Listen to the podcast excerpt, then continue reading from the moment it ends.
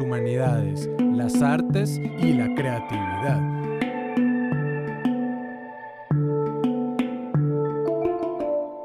Escrita y producida por Juan Carlos Urrea.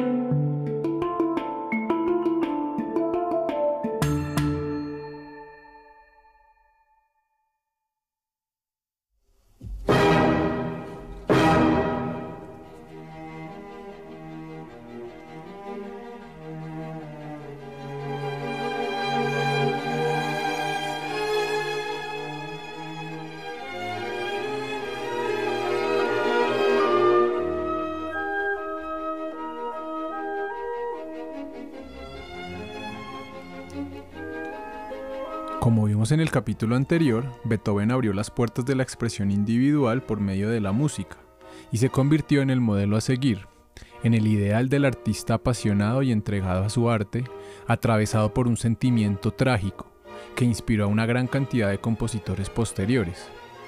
Había en Europa un clima de inestabilidad, de transformaciones profundas, y el paradigma racionalista impulsado por la ilustración estaba empezando a mostrar algunas fisuras que no fueron ajenas a los artistas. La racionalidad sin duda era una herramienta de conocimiento de altísimo valor para la humanidad, pero ¿y la individualidad?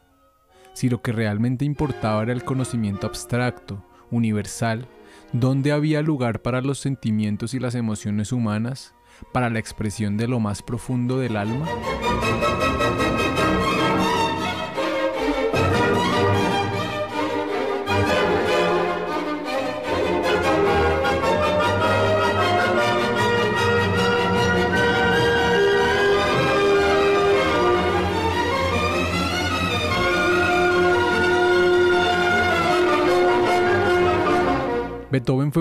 Figuras en las que esta búsqueda se vio más claramente reflejada, y es quizás por eso que su música fue tan influyente, sumado sin duda a su altísima calidad compositiva. Fue heredero del movimiento artístico alemán denominado Sturm und Drang, tormenta e ímpetu, impulsor desde la literatura de una crítica al racionalismo, representado entre otros por el gran Goethe y por Schiller, figuras destacadas en el mundo intelectual de su época. La ciencia era muy importante, sin duda, pero no podía ser una ciencia desprovista de humanidad.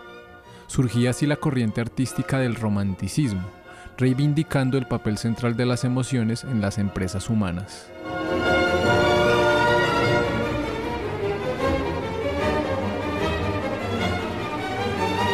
El romanticismo musical se caracteriza por el desarrollo de recursos derivados del sistema tonal que permitieron una mayor paleta de expresividad, es decir, relaciones de sonidos más ricas que el juego entre tensión y relajación del clasicismo, lo cual permitió una gran exploración de los recursos melódicos y armónicos por parte de los compositores y de las posibilidades de la orquesta. Debido a la gran cantidad de músicos y de obras de la época, haremos una breve selección de algunos de los más representativos.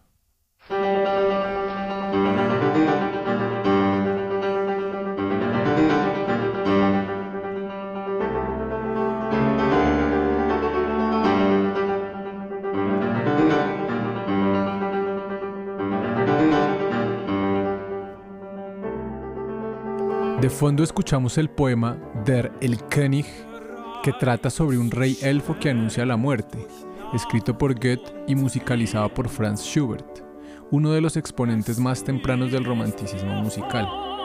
Schubert murió joven, a los 31 años, curiosamente un año después que Beethoven, a cuyo funeral había asistido. Es reconocido sobre todo por su repertorio de canciones para piano y voz, el denominado Lieder que de cierta manera prefigura el formato canción tan popular en nuestros tiempos, aunque también se reconoce gran mérito a sus sinfonías.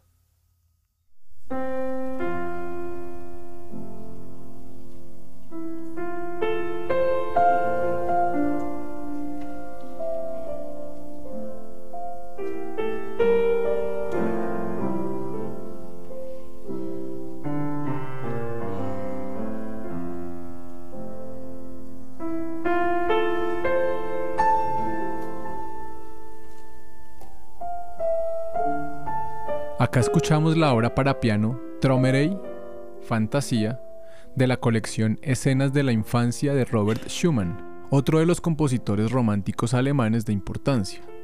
Schumann fue prolífico en obras para este instrumento. Estuvo casado con la gran compositora y pianista Clara Schumann y es recordado también por su personalidad depresiva y su inestabilidad mental. Schumann personifica uno de esos temas recurrentes del romanticismo, la relación entre la genialidad y la locura, la delgada línea que puede existir entre una y otra.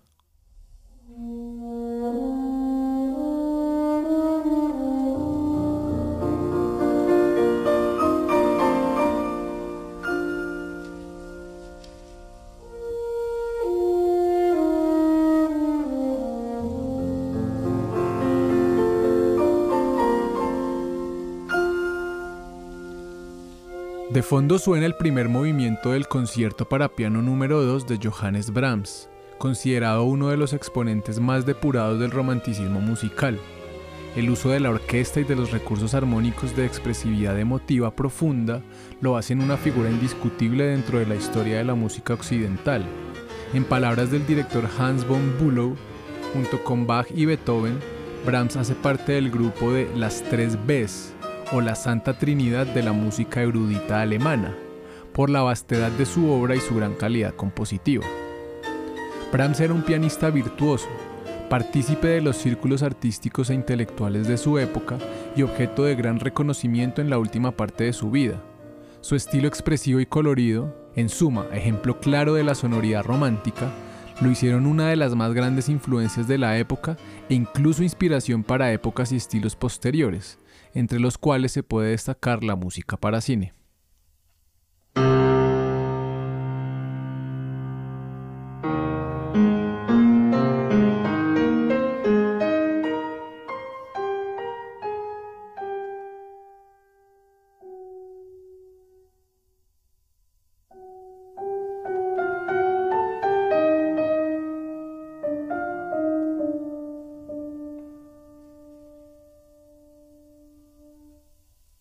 La música del polaco Frédéric Chopin quizás sea la muestra más refinada del romanticismo musical. Dueño de una técnica excepcional, su obra, compuesta casi exclusivamente para el piano, sintetiza todos los elementos propios de este movimiento. Riqueza melódica, coloratura armónica de gran expresividad emocional, sensibilidad y delicadeza compositiva. Chopin murió joven, a los 39 años, y gozó de gran reconocimiento en vida.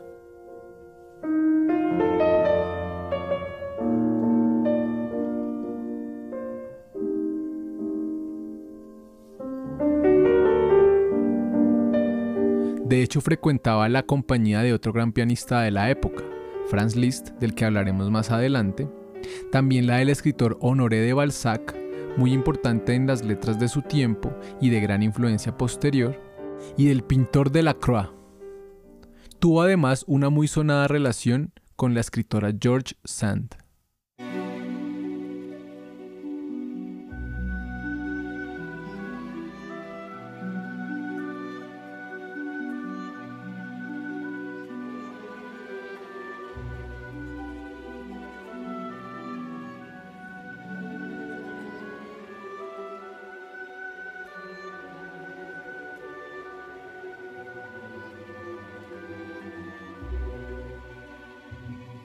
Para cerrar esta primera aproximación al romanticismo, hablaremos del compositor ruso Piotr Ilyich Tchaikovsky, uno de los más elevados representantes de la época, gracias a las múltiples tradiciones de las cuales bebió en su formación musical.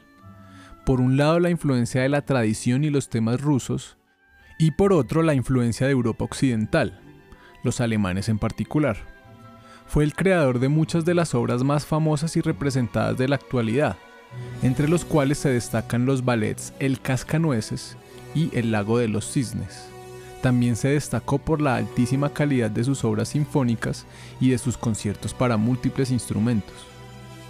Como dato curioso, aunque la causa oficial de su muerte se dice que fue el cólera, algunos estudiosos argumentan que es posible que el compositor se haya suicidado, pero no se ha llegado a un veredicto unánime.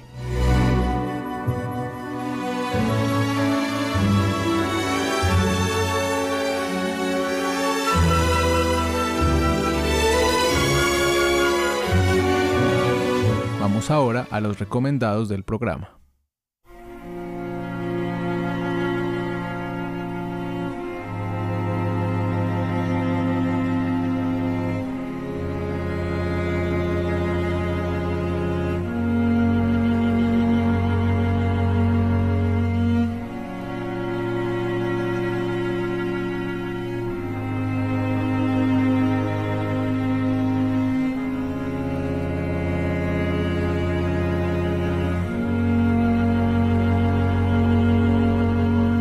La película recomendada del programa es la muy aclamada Arrival, la llegada en español, del director francés Denis Villeneuve. Estrenada en 2016, ha sido una de las películas que más me han impactado en los últimos años. La historia explícita es uno de esos temas comunes y recurrentes del cine de ciencia ficción, la llegada de unos alienígenas llamados heptapodos que buscan establecer comunicación con nosotros. Considero sin embargo que de fondo el tema central de la película no tiene mucho que ver con los aliens, sino más bien con aquello que nos hace humanos y vulnerables.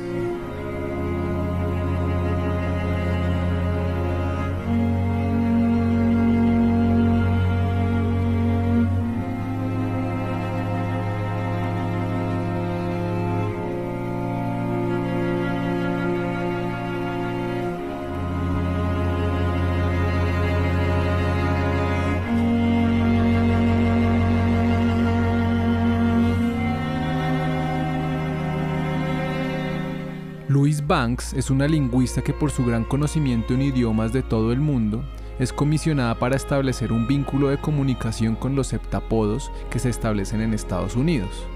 Valga decir que llegan 12 naves a distintos lugares del planeta. A diferencia de los funcionarios del gobierno que la contratan, quienes consideran que los aliens representan una amenaza inminente, Luis ve en ellos una oportunidad para profundizar en el conocimiento del lenguaje y la mente humanas, y de expandir el conocimiento que los humanos tenemos sobre el universo. A lo largo de la película vemos cómo su perspectiva del mundo cambia de manera radical, y surgen reflexiones muy bellas y muy trascendentales sobre el tiempo, el amor, la muerte y el significado de la existencia. Todo esto acompañado de la hermosa música del islandés Johan Johansson y del británico-alemán Max Richter.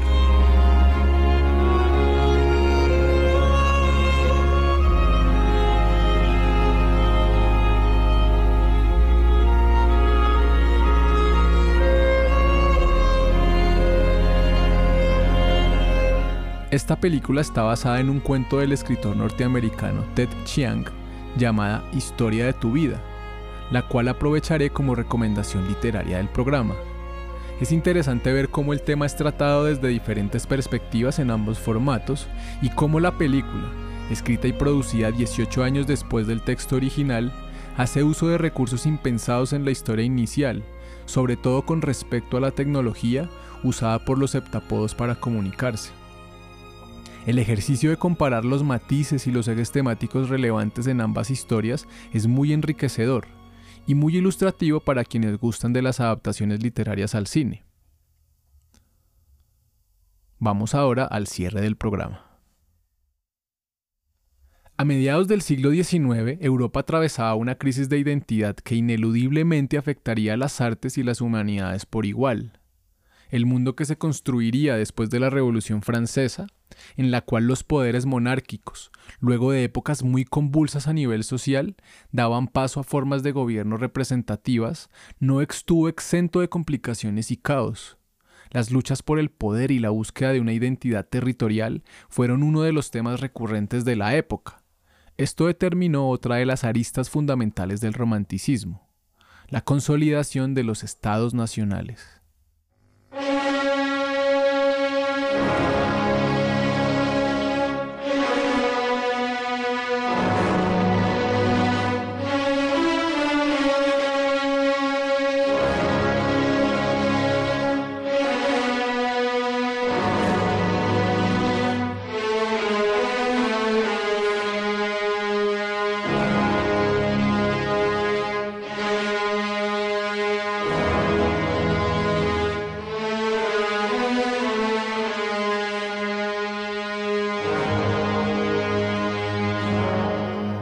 Además de la búsqueda de la expresión individual de la que ya hemos hablado, los compositores entendieron que parte de su identidad como individuos estaba anclada a sus lugares de origen, a sus idiomas y su historia, sus mitologías y sus tradiciones.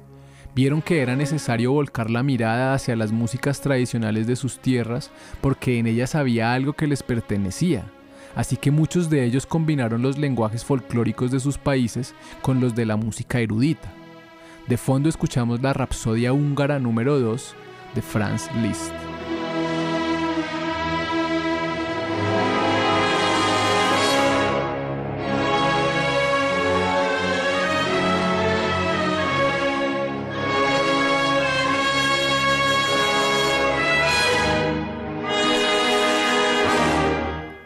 A lo largo de toda Europa, las tonadas tradicionales de los pueblos y de los campesinos sonaron en las salas de conciertos, al igual que las historias de los pueblos. Es el caso de Antonín Borjak, en lo que actualmente es República Checa, de Giuseppe Verdi en Italia, de Nikolai Rimsky-Korsakov y Modest Mussorgsky, entre otros, en Rusia, del español Manuel de Falla, de Edvard Grieg en Noruega y su hermosísima suite Peer Gynt, basada en una obra de teatro de Henrik Ibsen, de la cual escuchamos el primer movimiento.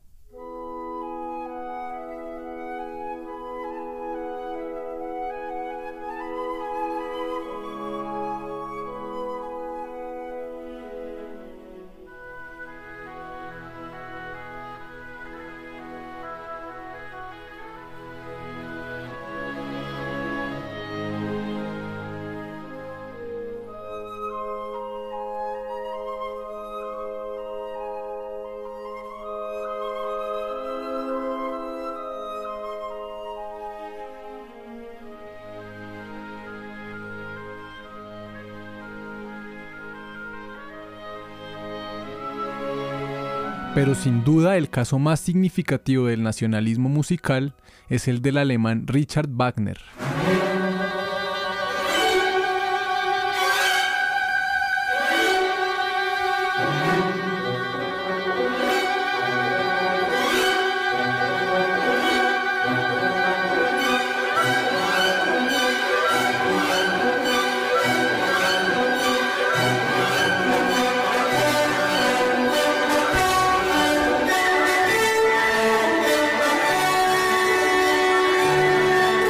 Wagner es una figura destacada en el romanticismo musical, tanto por los desarrollos técnicos y armónicos de su obra y su influencia posterior, como por las temáticas de sus gigantescas óperas.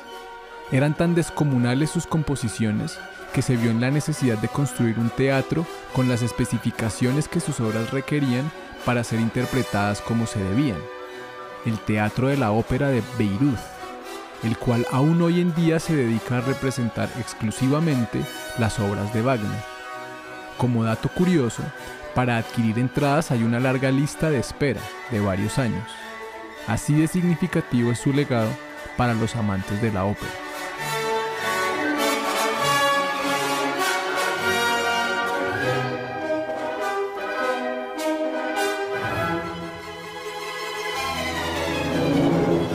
Es conocida su relación de amor y odio con el filósofo Friedrich Nietzsche, quien en su juventud veía en Wagner al ideal del artista por excelencia.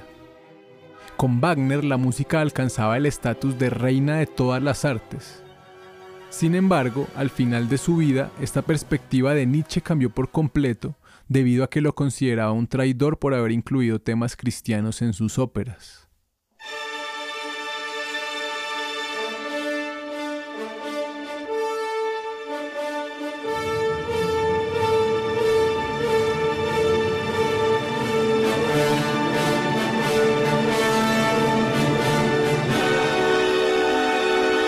Wagner desarrolló un concepto que luego sería muy influyente, el de obra de arte total, pues consideraba que la máxima expresión del espíritu humano se encontraba no solo en la música, sino en su unión con el arte dramático, la danza, la poesía, la arquitectura y las artes plásticas. Los montajes de sus óperas son la muestra más palpable de ello.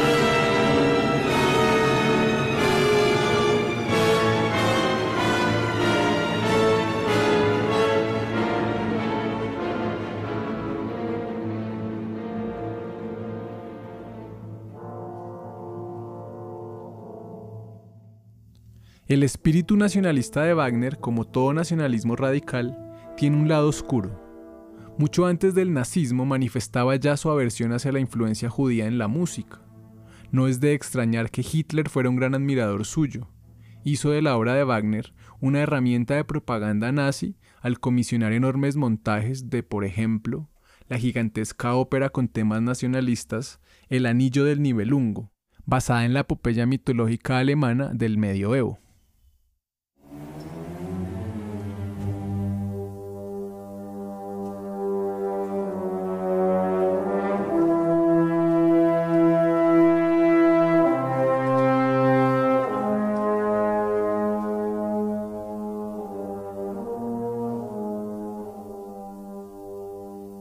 Caso de Wagner y en general la época del romanticismo que hemos tratado hoy de manera muy resumida, nos muestran lo muy significativa que puede ser la música no solo como expresión individual, sino también como manifestación de los ideales de un pueblo.